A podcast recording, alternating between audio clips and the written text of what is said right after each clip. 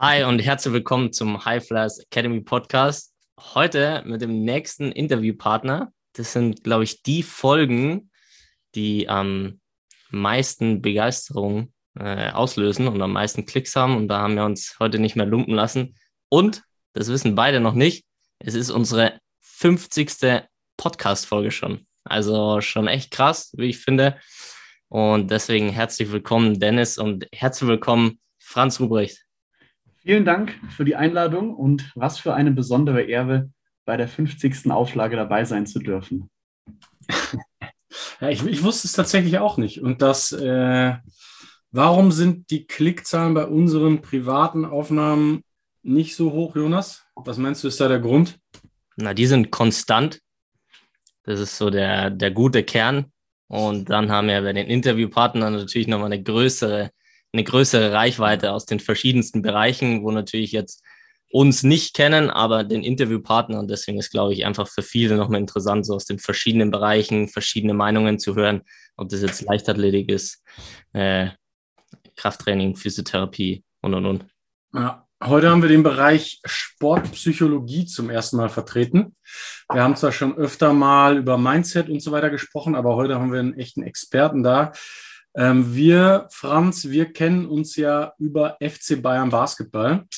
Kannst ja. du dich vielleicht mal ganz kurz vorstellen und vielleicht auch so ein bisschen deine Funktion, was du, was du beim FC Bayern Basketball machst und vielleicht auch so noch in deinem sonstigen Leben? Ja, sehr gerne.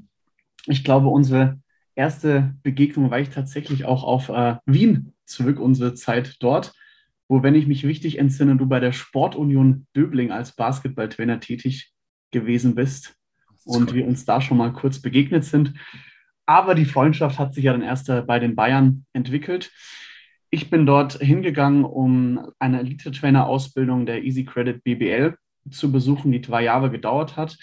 Ich war dann dort zwei Jahre lang im Nachwuchsbereich Vollzeit-Trainer und bin eben seit den letzten zwei Jahren dort Teilzeit angestellt und bin vor allem für den Bereich U12 verantwortlich, hatte aber äh, nebenher noch andere Altersklassen trainiert und auch in inoffizieller Funktion immer mal wieder, auch mit meinem Kollegen Lukas Wöll, das Thema Sportpsychologie angebracht, gerade auch während der Corona-Zeit.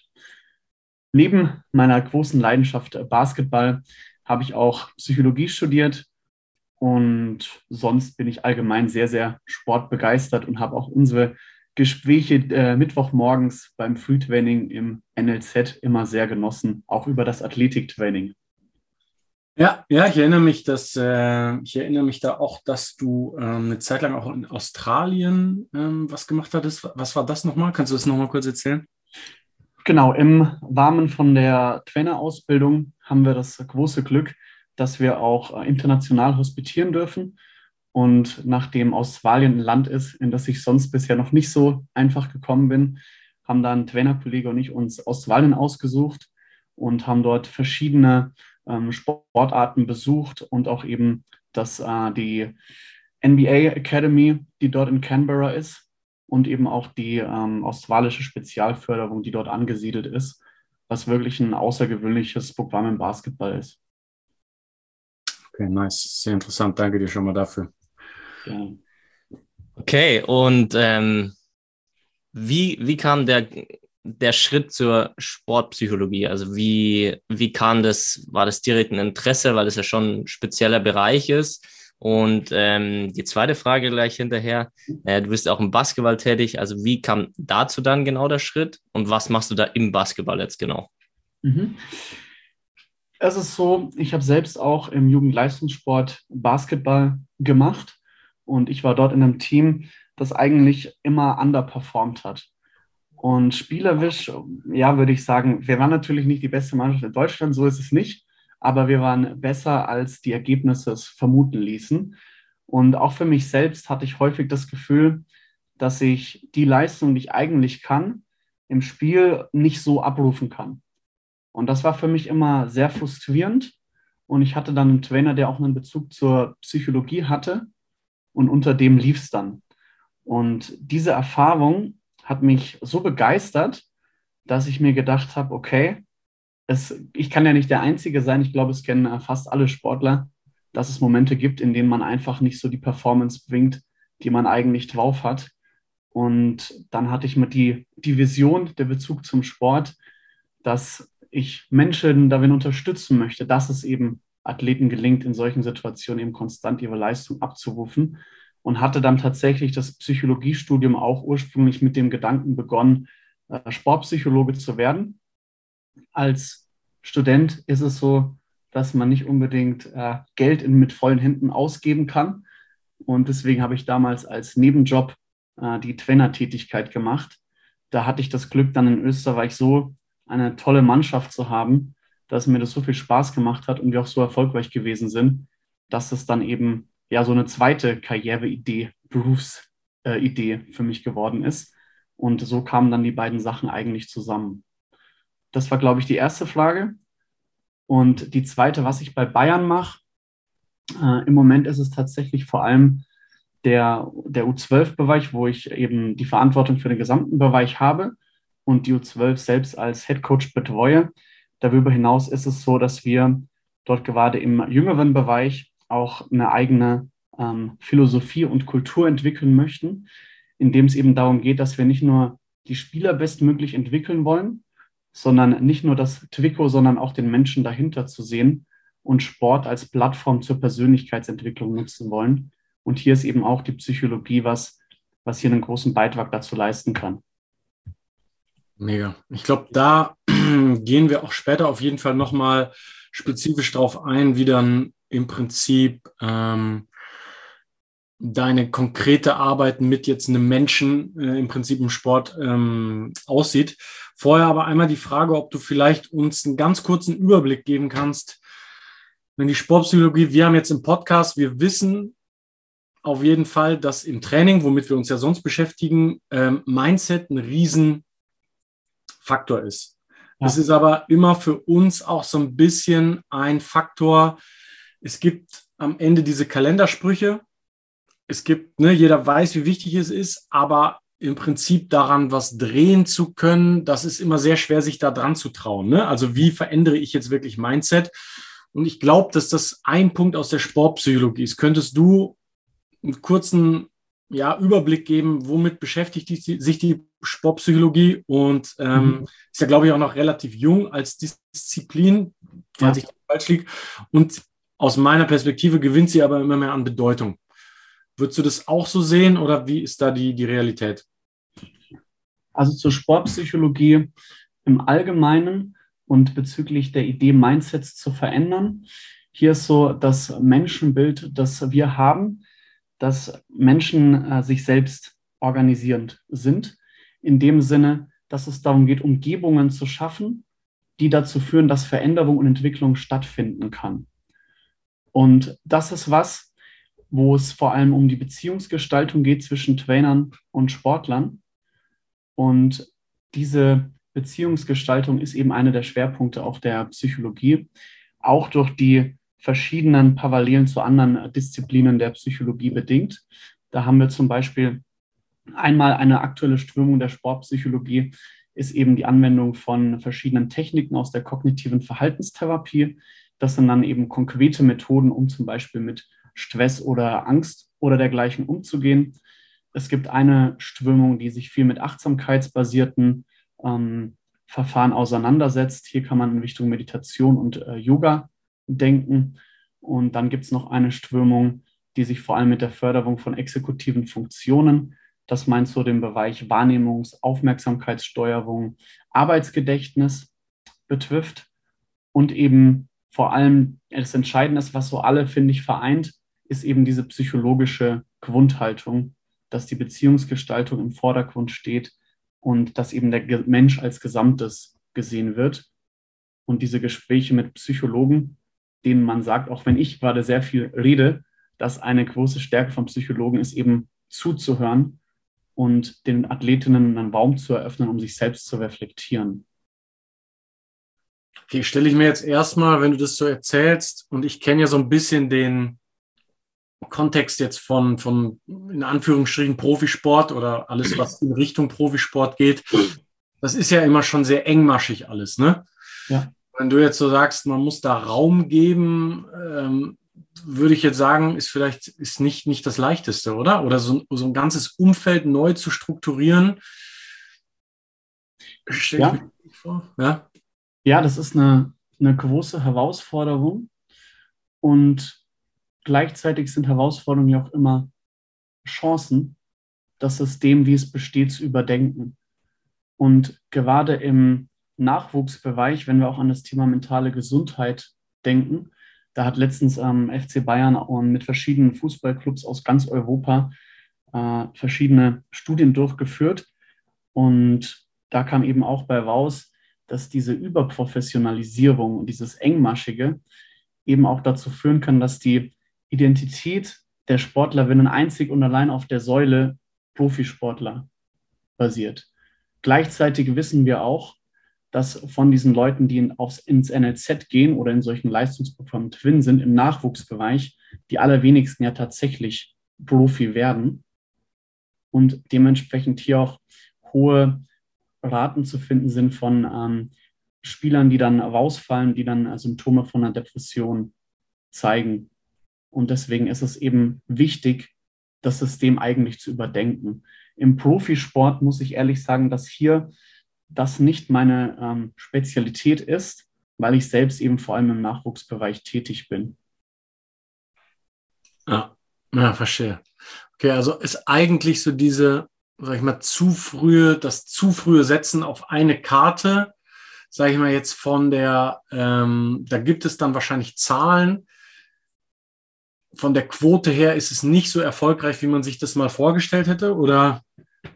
Ja, also wenn ich das richtig im Kopf habe, wenn man sich das anschaut ähm, bei Fußballleistungszentren, äh, von denen, die den Sprung schaffen, das sind 1% und 99% schaffen den Sprung in einer der ersten drei Profiligen wohlgemerkt nicht. Krass. Also von Deutschland 1% von allen NRZs? Ja. Crazy. Und das natürlich immer je nach Altersklasse noch ein bisschen variierend. Wahnsinn.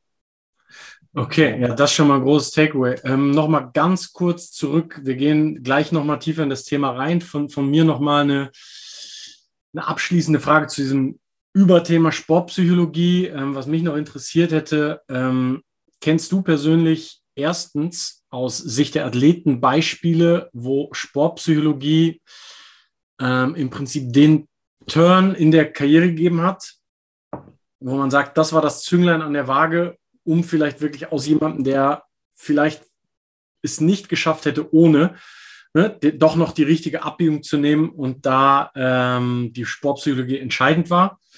Und die zweite, die ich direkt hinterher schieße, gibt es da dann noch aus der Perspektive Therapeuten irgendwen, an den du dich orientierst, irgendwelche Ikonen in diesem Bereich, die das schon geprägt haben, den, den Bereich Sportpsychologie, wo man vielleicht auch mal ein Buch lesen könnte, ja. was da gute Referenzen wären? Mhm. mhm. Es ist für mich und für uns Psychologen häufig auch schwierig, Erfolg sozusagen messbar zu machen, weil die Psyche eben sehr komplex ist und äh, sich dann anzumaßen, zu sagen, die Sportpsychologie, das hat jetzt einen Erfolg gebracht. Das ist was, was ähm, untypisch ist. Aber ich denke, ähm, bei Sportlern und auch sonst im Leben sind ja immer verschiedene Faktoren da, die eine Rolle spielen. Und berühmte Beispiele von erfolgreichen Sportlerinnen, die mit äh, Psychologen zusammengearbeitet haben. Einmal äh, Kobe Bryant ist dafür bekannt, dass er zum Beispiel, ähm, gut, der war in einem Kloster und hat dort Meditation erlernt und spricht auch in verschiedenen Podcasts über seine Erfahrungen mit Achtsamkeit. Erling Haaland aus dem Fußball hat ja die äh, Meditations, äh, den Meditationsjubel auch schon gezeigt und er ist auch dafür bekannt zu meditieren. Und für mich aus dem Basketball kommend sind ähm, natürlich die Chicago Bulls und die Los Angeles Lakers, die unter Phil Jackson, ich glaube, insgesamt elf Meisterschaften gewonnen haben. Das Musterbeispiel weil Phil Jackson in seinen Büchern schreibt, dass er eben auch sich jemanden geholt hat. George Mumford war das auch eine Ikone, um schon auf den zweiten Teil der Frage zu antworten, der eben mit den Basketballern äh, der Chicago Bulls in den 90ern und dann auch mit den Lakers meditiert hat. Und die waren dann ja auch wirklich extrem erfolgreich in den Jahren unter Phil Jackson. Da glaube ich, dass äh, Sportpsychologie eine Rolle gespielt hat. Ansonsten wer ähm, wirklich ein Vorreiter ist, wenn es darum geht, im Fußball eine Kultur in einem Nachwuchsleistungszentrum zu äh, formen, ist Maria Ruiz de Oña. Glaube ich, dass sie so heißt. Ich bin mir nicht hundertprozentig äh, sicher. Die hat auch verschiedene Bücher rausgebracht und ich hatte das große Glück, letztens auf einer Fortbildung ihr zu begegnen. Und das ist wirklich beeindruckend, was die Frau macht. Hier auch äh, zu erwähnen, Christian Luthert, eben vom FC Bayern, von den Fußballern. Das ist jemand, der mich wirklich mit seinen Ansätzen und seiner Philosophie begeistert hat. Und zu guter Letzt Christopher Willis, der die ähm, ASP-Ausbildung, also die Ausbildung zur Sportpsychologie, äh, quasi nach Deutschland gebracht hat und auch die Sportpsychologie in Deutschland etabliert hat. Das sind sicher Menschen, von denen man wahnsinnig viel lernen kann. Richtig spannend. Cool, ja, da kriege ich Gänsehaut, wenn du es auch von denen erzählst, mit den Mannschaften, weil das natürlich ein Begriff ist und äh, das ist auch ähnlich, jetzt sagen wir mal, von, von unserem Krafttraining. Wir sprechen ja auch immer über das Fundament, die Basis und nicht immer, also die muss halt breit und groß aufgestellt sein und nicht immer oben in der Pyramide trainiert werden. Und genauso ist, ist, stellst du es ja auch da, dass der Mensch, also die, das Fundament einfach auch gut gebildet sein muss in verschiedenen Bereichen und nicht direkt da spezifisch trainiert werden soll. Ähm, genau. Ja, sehr interessant. Und also Dennis hat es vorhin schon angesprochen, das ist halt sehr eng getaktet und ich kenne es auch von meinen Athleten. Ich habe zum Glück auch einige, die das schon immer wahrnehmen, äh, die zum Sportpsychologen gehen in ihrem Verein. Also es gibt ja schon einige Vereine, die das äh, auch anbieten und wo das auch angenommen wird. Aber wie integrierst du das in den Alltag von einem Sportler? Ist es jetzt so einmal die Woche ein Termin oder ist es einmal im Monat, die können dich anrufen? Und ja. genau, ja, wie sieht es aus? es gibt tatsächlich verschiedene Möglichkeiten und auch je nachdem, wie man als Sportpsychologe tätig ist. Beispielsweise gibt es ähm, bei den NLZs mittlerweile im Fußball die Vorgabe, dass ein Sportpsychologe dort angestellt ist. Und hier ist es so, dass eine Philosophie und eine Möglichkeit, wie Sportpsychologie funktioniert und äh, angewendet wird, die mich persönlich wirklich begeistert, ist dass im Prinzip die Idee ist, mit den Trainern zu arbeiten. Also die Hauptarbeit der Sportpsychologen ist die Arbeit mit den Trainern. Der Hintergedanke ist der, dass wenn wir uns anschauen, wer die meiste Kontaktzeit von Sportpsychologen, Physiotherapeuten, Ärztinnen und so weiter mit den Spielern hat, dann sind es die Trainer. Und wenn es Trainern gelingt, ein psychologisch sicheres Lernumfeld zu schaffen, dann kann es dafür sorgen, dass viele psychische Schwierigkeiten, die sonst auftreten, gar nicht erst passieren und sich Spieler sowohl als Person als auch als Spieler eben wirklich toll entwickeln können. Das ist dann eine Möglichkeit. Gleichzeitig wird es natürlich begleitet von eben Einzelcoachings, wo, wenn man dann angestellt ist an einem NLZ, sich das eben nach dem Terminkalender der Spieler richtet. Hier habe ich gehört, Freitag 13 Uhr ist eine beliebte Zeit bei allen. Aber gerade junge Nachwuchssportler müssen ja noch zur Schule. Da ist es dann durchaus eine Herausforderung, eben auch Zeit für diese Einzelcoachings zu finden, so wie du es auch beschrieben hast. Neben, ähm, neben der Arbeit am NLZ gibt es einige, die auch sozusagen selbstständig fertig sind. Hier kann das dann so ablaufen, dass man eben einmal die Woche oder auch zweimal die Woche nach Bedarf sich zusammensetzt und im Einzelsetting miteinander arbeitet. Das gibt es sicher. Die Zeiten zwischen den Sitzungen können aber auch variieren, je nach äh, Bedarf des Spielers oder eben nach Verfügbarkeit auch des Sportpsychologen. Und ein Aspekt, der gerade noch so im Mannschaftssport verbreitet ist, da gibt es auch verschiedene Trainingsprogramme, wo im Rahmen von so Gruppenworkshops äh, bestimmte psychologische Themen wie zum Beispiel Achtsamkeitsverfahren eingeübt werden können. Richtig gut. Als hättest du schon gewusst, hast du meine nächste Frage schon vorweggenommen. äh, inwieweit du denn mit den Trainern kommunizierst, weil das mhm. natürlich auch ein Thema ist, weil genau das ist es. Die sind meisten, die meiste Zeit einfach mit ähm, dem Athleten oder der Athletin einfach zusammen. Und das ist ja auch total wichtig. Also es ist richtig cool schon vorweggenommen und beantwortet.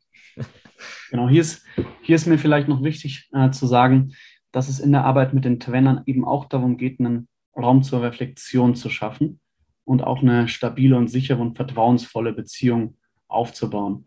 Es geht gar nicht darum, so zu bewerten, ja, das hättest du anders machen können, das war Quatsch, was du gemacht hast, sondern es geht vielmehr darum, selbst den Trainer zum Nachdenken anzuregen und über verschiedene Fragen herauszufinden, ob im Prinzip das, was der Trainer erreichen möchte, durch die Art und Weise, wie er auftritt, ähm, ob das in Einklang steht. Das hört sich richtig gut an. Und wie kann, also wie kann ich mir das vorstellen? Also die Psyche ist ja ultra komplex und mhm. wahrscheinlich noch lange nicht irgendwie zum großen Teil erforscht oder sowas. Gibt mhm. es dann, weil du jetzt sagst, so Fragen, gibt es so einen roten Faden oder so ein, so ein klassisches Muster? Du hast schon ein paar Werkzeuge oder Tools oder Bereiche genannt, mit was gearbeitet werden kann, aber wie kann ich mir das vorstellen, wenn eine komplexe Psyche mhm. dir gegenüber sitzt? Wie gehst du da voran? Gibt es da so klassische Muster, okay, ich stelle diese Fragen oder mhm. gibt es da was? Die Antwort ist jetzt vielleicht ein bisschen unbefriedigend für viele, die eine einfache Antwort haben möchten, weil in dem Moment, wo wir den Mensch sehen, wollen wir jedem Menschen als Individuum begegnen. Und in diesem Moment ist es unmöglich zu sagen, ja, okay, ich kann jetzt Schema F abarbeiten, der hat das und das und das, sondern es geht wirklich darum, sich gegenseitig als Mensch zu begegnen. Und hier, was, wenn man es Muster nennen möchte, für mich ist vielleicht Haltung dann noch das wichtige, wichtigere Wort. Meine persönliche Haltung ist sehr humanistisch geprägt. Das heißt, ähm, wertfrei, den anderen nicht zu verurteilen, ähm, wertschätzen, dem anderen eben Wertschätzung entgegenzubringen, ähm, konkurrent zu sein und eben Empathie mit der anderen Person zu zeigen. Das sind zu Säulen von einer ähm, humanistischen Grundhaltung, die, finde ich, das Arbeiten der Psychologie ausmacht. Neben dieser Grundhaltung, die an sich schon förderlich sein kann, weil eben diese vertrauensvolle Beziehung, ich glaube, man kennt es ja auch aus dem Alltag, wenn man seine Probleme mit guten Freunden bequatscht, das kann einem schon mal helfen. Und es gibt dann eben gewisse Probleme, wo Freunde dann vielleicht nicht mehr Rat wissen, sondern wo es dann eben Experten dafür braucht. Und das liefert eben die Sportpsychologie. Und neben dieser Grundhaltung gibt es dann verschiedene Möglichkeiten, wie man unterschiedliche Aspekte der Psyche, wenn man so möchte, äh, trainieren kann. Einmal beispielsweise, wenn es um Thema exekutive Funktionen geht. Hier ist es so, dass zum Beispiel in Hoffenheim auch ähm, App-basiert äh, versucht wird, über äh, verschiedene Handyspiele eben gewisse Aufmerksamkeitsfunktionen zu trainieren. Das wäre so eine Möglichkeit. Und dann, ich hatte es schon vorhin angesprochen, gibt es eben verschiedene Methoden aus der kognitiven Verhaltenstherapie, wo es dann tatsächlich so ein Schema gibt, um bestimmten Problemen zu begegnen. Wenn wir zum Beispiel an äh, Stress denken, das ist jetzt aber ein sehr einfaches Beispiel, dann kann man beispielsweise Entspannungsverfahren nach Jacobson, das ist so eine Muskelrelaktion, wo man äh, verschiedene Muskelgruppen nacheinander anspannt und entspannt, sowas heranziehen. Das gibt es schon aber für mich eben das Entscheidende ist diese Haltung, die da im Hintergrund steht und eine Begegnung zwischen zwei Menschen. Hammer. Ich finde es äh, eine gute Antwort. Danke. auch, auch einfach, aber das ist, äh, ja, finde ich total spannend, weil es ja auch wieder ein ganzheitliches äh, Konzept ist und eigentlich diese Komple Komplexität eigentlich ganz gut darstellt und auch deine Rolle, gerade auch als Psychologe. Und ähm, wenn du da regelmäßig mit denen arbeitest, gibt es da zum einen, sollte man irgendwann auch mal eine Pause machen, wo du sagst, okay, nicht nur mit dieser Psyche, dieser Komplexität irgendwie zu beschäftigen. Gibt es da irgendwas, wo du sagst, okay, das wäre zu viel? Und die zweite Frage wäre, gibt es da auch so eine Regel aus deiner Sicht, wie viel Pause man von seinem Sport machen sollte. Also gibt es da irgendwie, wo du sagst, ah, mach mal eine Woche gar nichts, nimm kein Basketball, kein Fußball, kein Tennisschläger, irgendwas in die Hand. Mhm. Äh, hast du da eine, eine, Faustregel oder irgendwas, wo du sagst, ah, in der Offseason eine Woche gar nichts machen, zum Beispiel?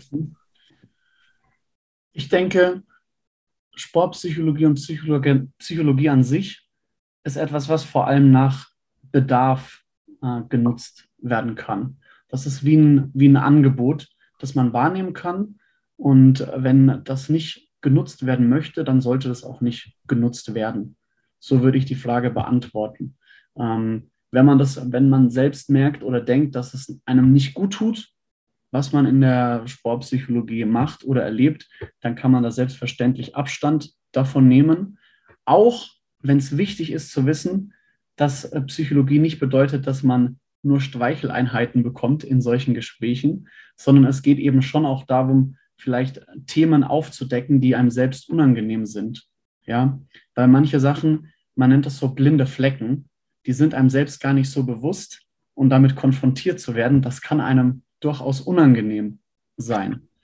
Ja, gerade äh, in Gruppendynamiken, wenn äh, das Verhalten bei anderen Widerstand auslöst oder, sage ich mal, äh, dazu führt, dass andere wütend auf einen sind, äh, dieses Verhalten zurückgespiegelt zu bekommen und zu sagen, ja, scheiße, ich bin selbst auch gar nicht so klasse, wie ich immer denke und mache meine Fehler in Interaktion. Nicht der andere ist der Depp, sondern ich habe auch einen Anteil daran, dann kann das unangenehm sein.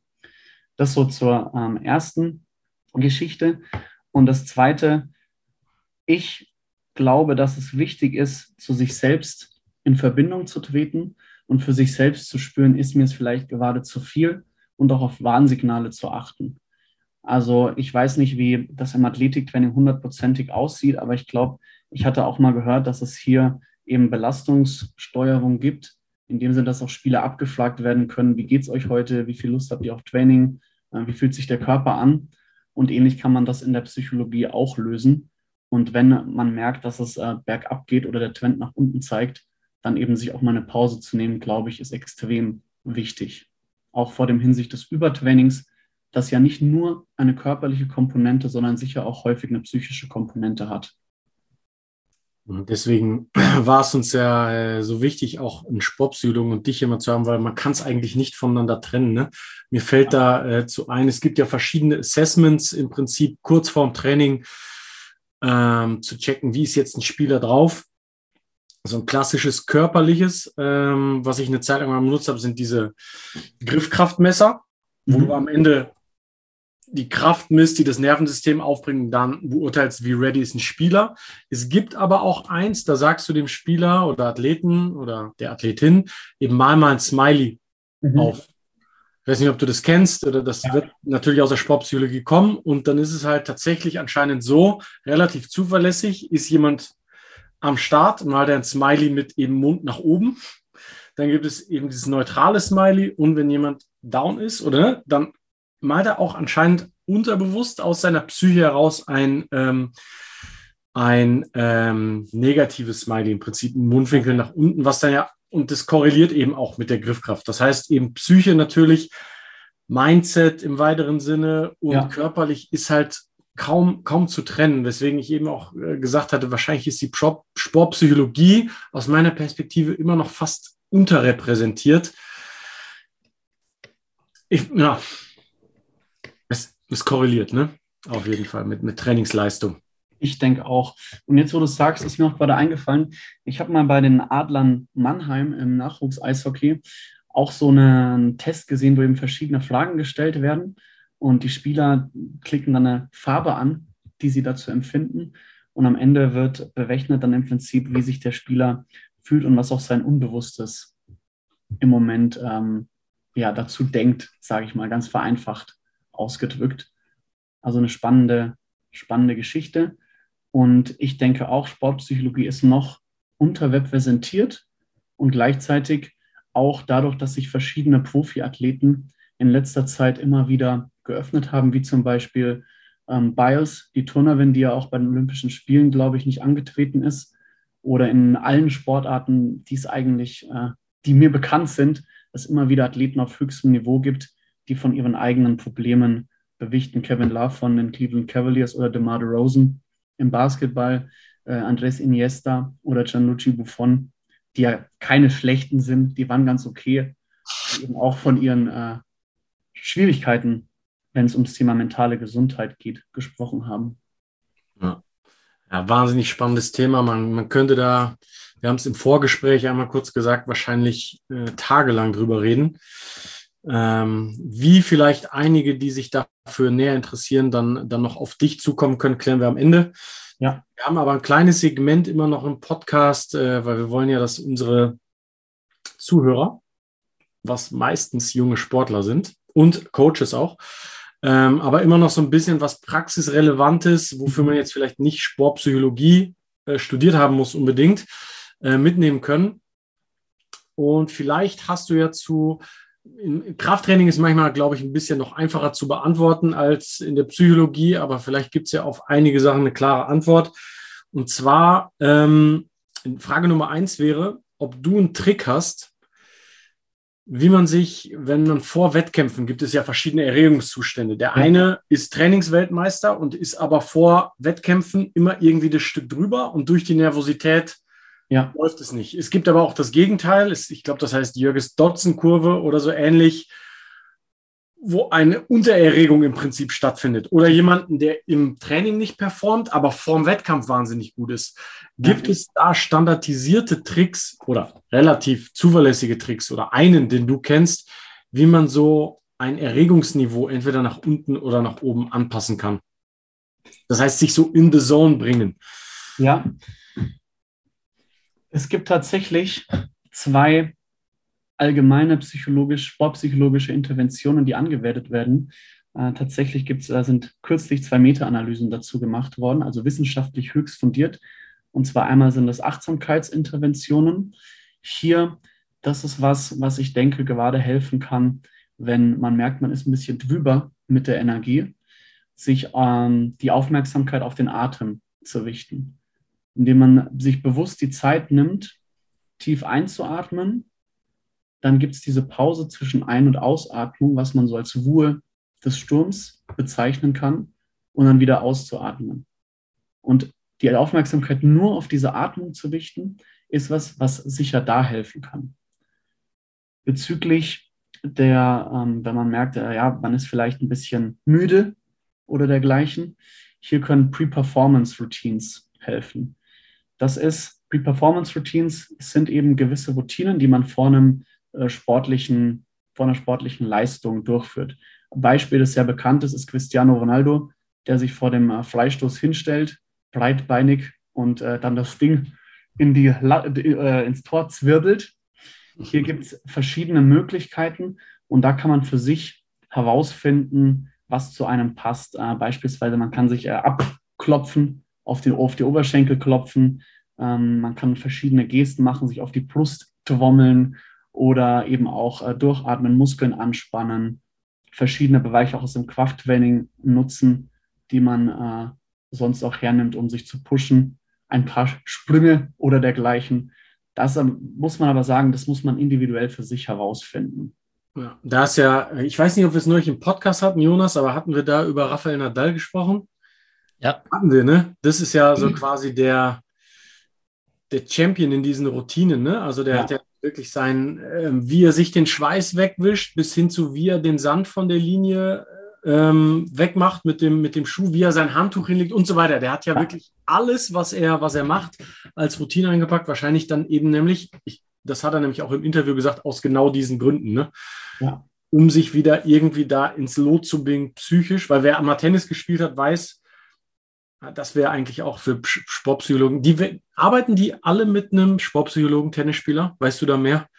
Das kann ich leider, das weiß ich leider nicht. Weil das ist so mental eigentlich, oder? Also das ja, ist. Ja, ja ich habe selbst äh, vor kurzem angefangen, Tennis zu spielen ah, cool. und merke, dass das äh, aus psychologischer Sicht auch für mich selbst immer wieder höchst interessant ist. Unglaublich, welche äh, Bandbreite an Emotionen da auftaucht. Ja, innerhalb eines, eines Spiels, ne? Himmelhoch jauchzend zu tun. Ja. Das kann ganz schnell gehen. Sehr gut, wir müssen mal spielen gehen, Franz. Ich habe auch neulich angefangen. Unbedingt, unbedingt. Und wenn ihr dann gut genug seid, könnt ihr gegen mich auch mal spielen. ja, aber noch äh, kurz hinzugefügt zu den Tennisspielern. Also, da ich da auch mit ein paar gearbeitet habe, es ist, ähm, würde ich mal sagen, auch integriert, noch nicht so, wie es sein sollte, auch meiner Meinung nach, wie die Wertigkeit einfach eines Sportpsychologen ist. Ich ja. glaube, einige nehmen das schon wahr, aber ich habe das eben auch mitbekommen mit vielen jungen Spielern, die dann überlegen. Also es ist schon Thema, auch ähm, im Jüngeren schon, aber wie das genau umgesetzt wird, weiß ich auch nicht. Es ist definitiv ähm, da auch schon bekannt, aber in welchem Maß, glaube ich, auch noch nicht da, wo es sein könnte.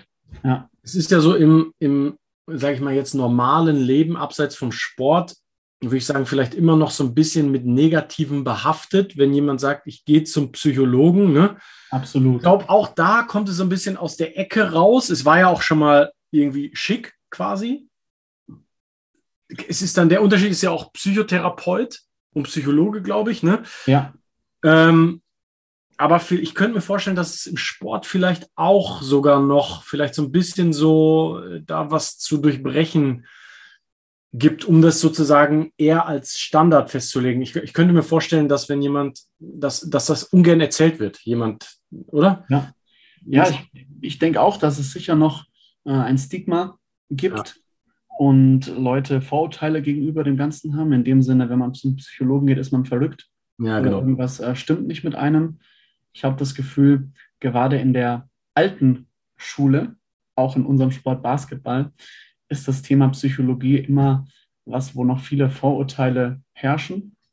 Und gleichzeitig hatte ich das, ist mein Eindruck, dass hier immer mehr Aufklärungsarbeit geleistet wird und der Stand jetzt schon viel besser ist, als er noch vor 20 Jahren ja. gewesen ist. Ja, 100 Prozent. Und wir wollen ja auch das Strength and Conditioning in Deutschland verändern und dazu gehört auch die Sportpsychologie, dass die größer wird, weil das auch ein sehr wichtiger Teil ist. Und genau deswegen bist du ja auch hier. Danke nochmal. Ja. Und wir danken auch. Und da komme ich gleich zur zweiten Frage, also zur zweiten praktischen Frage. Mhm. Was jetzt ähm, bestimmt, egal in welchem Sport, gibt es irgendwie eine gewisse Angst, die vielleicht ein Spieler, eine Spielerin hat, die ja, vor einem wichtigen Spiel oder einfach grundsätzlich mhm. einfach mit Angst. Das ist ja, das kannst du ja besser beurteilen, glaube ich, was total normal ist, was, glaube ich, jeder Mensch irgendwie hat, zu einem gewissen Maß. Ähm. Hast du da irgendwas, eine, eine Strategie, was man, was man machen kann? Also ich wahrscheinlich sehr individuell, was jemand benötigt, aber wenn du jetzt diese Angst spürst vor einem wichtigen Spiel, Gibt es da auch was, was jetzt ein Spieler, eine Spielerin tun könnte, um damit umzugehen? Ich finde, es lohnt sich hier, sich auch anzuschauen, wovor ich Angst habe. Und inwieweit die Angst mein Spiel auch beeinflusst. Weil gerade vor wichtigen Spielen kann es ja auch hilfreich sein, irgendwie Angst zu haben, weil sie führt ja zu einer gewissen Spannung und führt vielleicht auch dazu, dass ich mich besser konzentrieren kann, als wenn die Angst nicht da wäre. Gleichzeitig ist es natürlich die, gibt es verschiedene Methoden auch in der Sportpsychologie. Und hier können wir wieder auf die beiden vorher genannten Aspekte eingehen. Einmal diese Pre-Performance Routines, weil wenn ich einen bestimmten Vorgang habe, ja, man das Wettbewerbsstrukturierung. An dem Tag, ich mache alles genau immer gleich ich packe meine Tasche gleich, in die Tasche kommen die und die und die Sachen. Vor dem Spiel mache ich genau das und das und das Warm-up. Kurz bevor es losgeht, atme ich einmal durch, wische mir die Hände an der Hose ab, sagt der Gegnerin Hallo und dann bin ich bereit zu spielen. Wenn ich das immer gleich mache, dann haben diese Routinen und diese festen Abläufe die tolle Funktion, dass es mir Struktur gibt. Und Struktur hilft uns bei Unsicherheit. Ja, das ist was, was helfen kann. Und das andere, in dem Sinne der, der Achtsamkeit, zu entdecken, ja, ich merke, dass bei mir gerade Angst da ist, aber Angst ist nur ein Gefühl und macht mich nicht als komplette Person aus. Und auch wenn Angst da ist, kann ich auch mit dieser Angst performen und meine Bestleistung erbringen. Ja, richtig spannend. Auch gerade der, der Blick auf, vielleicht ist die Angst gar nichts Schlechtes, vielleicht ist sie was Gutes was mhm. ja, glaube ich, auch äh, grundsätzlich wie die Meinung über die Sportpsychologie ein Mythos ist, dass es grundsätzlich was Schlechtes ist oder dass du eine schlechte Person bist oder dass du als wahrscheinlich gerade als Mann, äh, du darfst keine Angst haben in Sport, ist ja, ja. auch äh, so ein Mythos, was ja äh, eher wahrscheinlich zum Leistungsabfall führt, anstatt dass es dich unterstützt. Ja, richtig, richtig. Ja, gibt es gerade diesen Film auf ähm, Netflix, hast du ihn schon gesehen, Franz oder, oder, oder Jonas, mit dem, mit dem Basketballer, der, ich glaube, es ist ähm, Adam Sandler als Coach. Mhm. Hast du schon gesehen, Jonas? Ich habe hab ihn, noch nicht, hab ihn noch nicht gesehen, er wurde mir wärmstens empfohlen. Hustle, ja, glaube ich. Hä? Hustle heißt er, oder? Ja, kann sein. Ich, ich habe ihn gesehen, aber ich konnte mich an den Titel jetzt nicht mehr erinnern. Aber eine Szene ist halt, dass er ihm er entdeckt ja dann irgendwie so auf den Straßen in Spanien oder so, glaube ich, ist es, ähm, ein Wahnsinnstalent. Er jettet halt um die Welt, bla bla. Und der Typ hat dann halt irgendwie Angst. Und er erzählt ihm halt die Geschichte, dass Clyde Drexler ähm, früher regelmäßig ohnmächtig äh, geworden ist vor Spielen, vor Angst. Wo dann hinterher rauskommt, die Geschichte stimmt gar nicht, es war irgendwer anderes. Aber das hat mich nur gerade daran erinnert. Also es gibt anscheinend auch prominente Beispiele im, im Spitzensport, die wirklich quasi wirklich Angst hatten und trotzdem auf höchstem Niveau performt haben. Ich glaube, Bill Russell von den Boston Celtics, der Spieler, der die meisten NBA Championships als Spieler gewonnen hat, von dem existiert zumindest die Legende, dass er sich vor wichtigen Spielen immer vor Angst übergeben musste. Krass. Und äh, hat ja für ihn zumindest, was das Gewinnen von Meisterschaften angeht, ganz gut funktioniert, trotz der Angst. Zwölf sind es, glaube ich. Zwölf Titel, ja. Ja, irgendwie sowas. Irgendwie sowas Verrücktes. Letzte praktische Frage. Ähm, jetzt haben wir die, die Trainingsmotivation. Du hast eben über Kobe Bryant gesprochen, von dem ich jetzt neulich auch nochmal so ein Snippet gesehen habe, wo er halt erzählt, dass er, wenn er um drei Uhr aufsteht, ja. gibt ihm das halt den Vorteil, dass er von vier bis sechs trainieren kann, von, äh, von acht bis zehn ja. und so weiter. Es ist natürlich, Kobe Bryant ist immer special und auch immer ein bisschen übertrieben und wir stellen hier auch sportwissenschaftlich und trainingswissenschaftlich regelmäßig in Frage, ob das ja. nachzumachen ist. Aber trotzdem, die, die Baseline bleibt ja. Also mehr trainieren, am Ende mehr Volumen ja. drin zu haben, vor allem in technischen Sportarten, gibt dir über lange Zeit einen Vorteil. Ja. Wir sind da immer bei dem Punkt, warum wir Athletiktraining so gestalten wollen, dass es, ähm, dass die Spieler verletzungsfrei sind, weil es dir mehr Zeit auf dem Spielfeld gibt. Ja. Ist da aber eben noch die andere Komponente. Ich muss ja auch wollen. Ja. Am Ende. Und äh, jeder kennt, glaube ich, auch so Motivationslöcher und Motivation ist jetzt nichts, was einfach dauerhaft da ist. Ne? Man muss sich das auch so ein Stück weit erarbeiten. Ja. Aus deiner Sicht oder aus Sicht der Sportpsychologie, ja. wenn jemand ein Motivationsproblem hat, ja. was wäre deine Herangehensweise oder dein Tipp, um da vielleicht, wenn man das überhaupt so über einen Kamm scheren kann, gibt es da, wie kann man daran arbeiten? Ich glaube, für mich wird wieder der erste Impuls oder die erste Idee sein, sich anzuschauen, woher kommt das? Warum habe ich jetzt das Motivationsloch?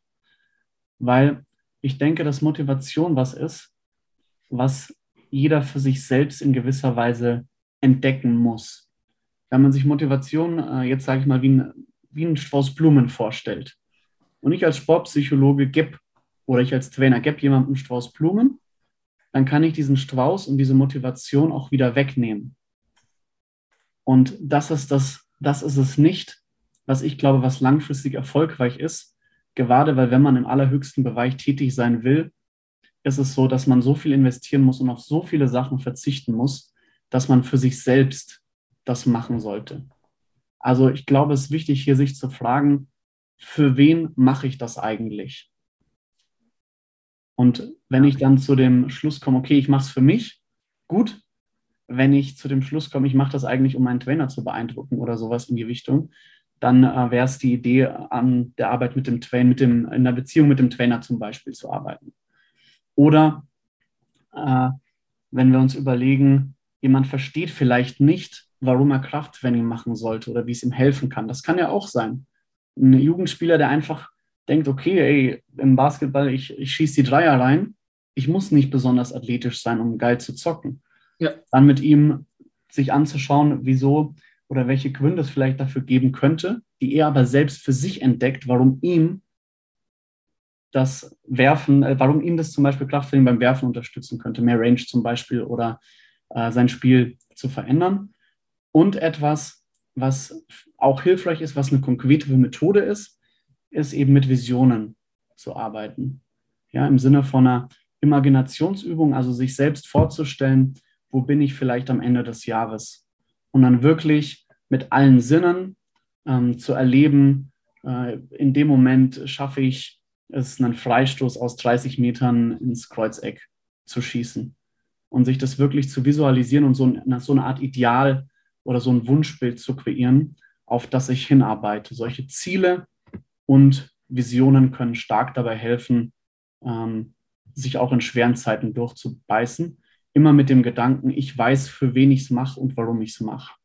Das heißt, auch als Coach, wenn du so jemanden hast, der das Talent hat, aber wo du denkst, er versteht am Ende den, nicht, warum er das machen soll, sich vielleicht wirklich mal die Zeit nehmen und sich mit dem hinsetzen und sagen, wo willst du hin? Visualisier mal deine Karriere. Was, ne? Das würdest du im Prinzip als, als Methode oder wenn es jetzt ein Sportler selber hört, ja. er sich vielleicht hinsetzt, wenn er sich fragt, warum habe ich einfach montags, dienstags nach dem Spiel keinen Bock, ja. dass der sich für sich abends mal anstatt Netflix Augen zumachen und so ein bisschen seine Karriere, seinen weiteren Weg äh, für sich visualisiert, wäre eine konkrete Methode vielleicht auch den Grund für, für, fürs Training eher zu verstehen und dadurch Motivation zu schöpfen.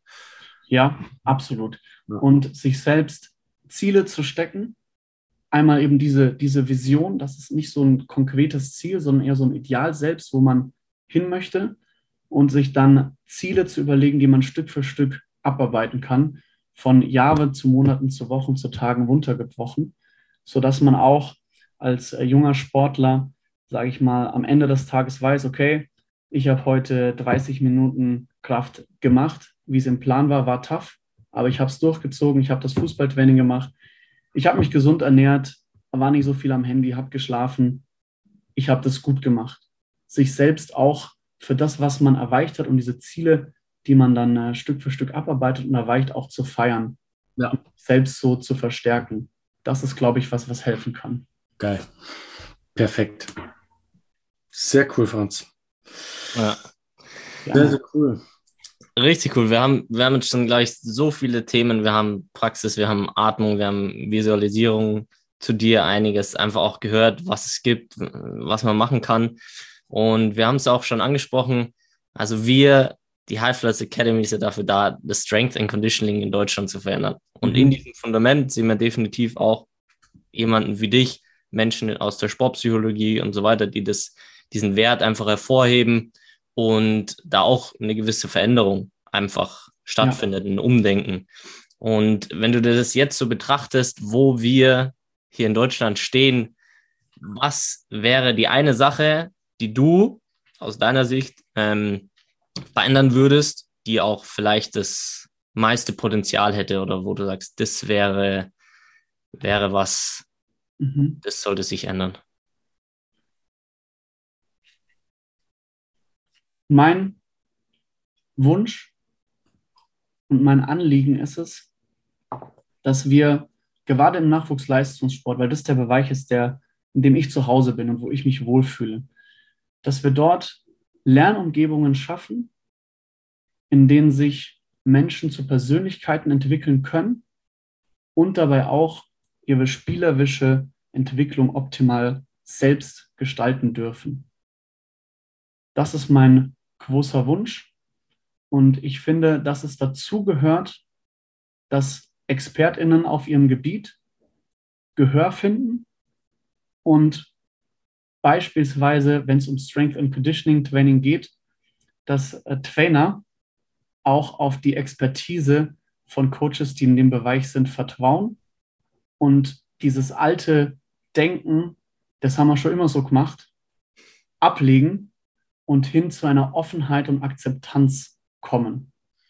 Unterstützt, und das muss ich ehrlich sagen, natürlich auch von finanziellen Mitteln, die es Leuten, die in dem Bereich tätig sein wollen, auch ermöglicht, äh, da zu arbeiten, ohne 50 Nebenjobs zu haben. Also einmal diese konkreten Strukturen dafür zu schaffen, auch was den finanziellen Bereich angeht.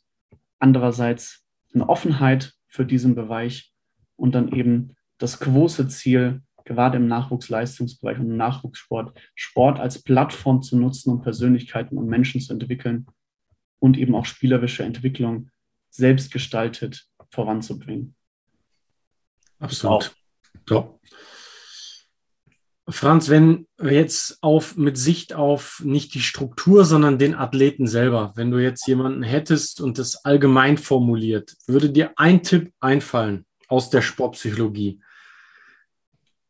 den du einem Athleten geben könntest, um seine Chance langfristig im Spitzensport in Anführungszeichen erfolgreich zu sein? Weil ich meine, Erfolg, wie, wie du eben gesagt ja. hast, ist immer schwer zu, zu definieren. Aber gibt es aus der Sportpsychologie einen Tipp, den man geben kann, um vielleicht die Chance auf eine Karriere im Sport zu erhöhen? Das ist eine schwierige Frage. Ich glaube, es gibt äh, Dutzende Kalendersprüche, die mal mehr, mal weniger hilfreich sein können. Am Ende des Tages glaube ich, dass es darum geht, wer bin, für sich selbst die Frage zu beantworten, wer bin ich und wer will ich sein? Ja, geil. Ja, ich, ich finde es richtig, richtig gut. Ja. Danke. ja, das ist richtig gut, auf jeden. Ja. ja, weil das mit dem Thema Erfolg und sowas, das ist ja, es ist ja diese Basis und das, da komme ich gleich mit meiner Frage dazu. Das hat sich auch so ein bisschen angehört wie so eine Vision auch von dir, was ja auch diese, diese Plattform darstellt, was ja auch was extrem Potenzial hätte für den Sport, sich weiterzuentwickeln. Weg von diesen klassischen, okay, Sport ist das und ich verdiene das Geld und ich muss so viele Ringe gewinnen und so weiter, mhm. sondern es ist eine Plattform für diese Entwicklung, was ja auch das Geile an Sport macht, was ja eigentlich auch dieser Part ist, der so viel Begeisterung und so viel ach, Energie eigentlich hat und weckt irgendwo, wo, ja, finde ich richtig cool. Also da hat es extrem Potenzial und das hat sich eben wie so eine Vision angehört. Und da komme ich jetzt zu meiner Frage, was so, das sind so deine Ziele für die kommenden Jahre? Hast du eine Vision? Willst du so konkrete Sachen, irgendwas, hey, ich werde das und das machen? Einfach auch zu dir und zu deiner Person und vor allem dann auch, wo kann man dich finden? Wie kann man mit dir in Kontakt treten? Kann man mit dir, mit dir arbeiten? Was ist so dein, dein Weg und äh, wie kann man dich erreichen? Ja, meine, meine Ziele fürs nächste Jahr. Ich bin gerade raus aus dem Studium und stehe jetzt auch so ein bisschen äh, vor einer Veränderung, äh, was immer eine Herausforderung auch gleichzeitig ist. Und ich werde auf der einen Seite weiter als Basketballtrainer tätig sein und hoffentlich meine geliebte U12 bei Bayern weitermachen können. Gleichzeitig werde ich die Ausbildung zum Psychotherapeuten in psychoanalytischen und tiefenpsychologisch fundierten Verfahren beginnen. Also auch mit äh, psychisch kranken Menschen arbeiten, um beide Leidenschaften weiter zu verfolgen. Und ich finde, beide treffen sich in der Mitte.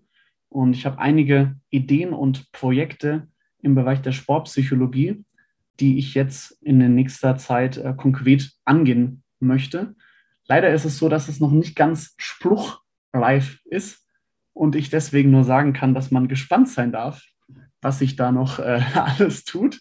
Es gibt einige Ideen und Projekte, aber ich kann eben noch nichts Konkretes dazu sagen.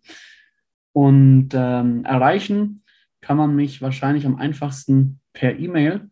Wahrscheinlich könnt ihr das bei Spotify oder wo ihr überall auf allen Kanälen, wo ihr zu finden seid, einfach einblenden.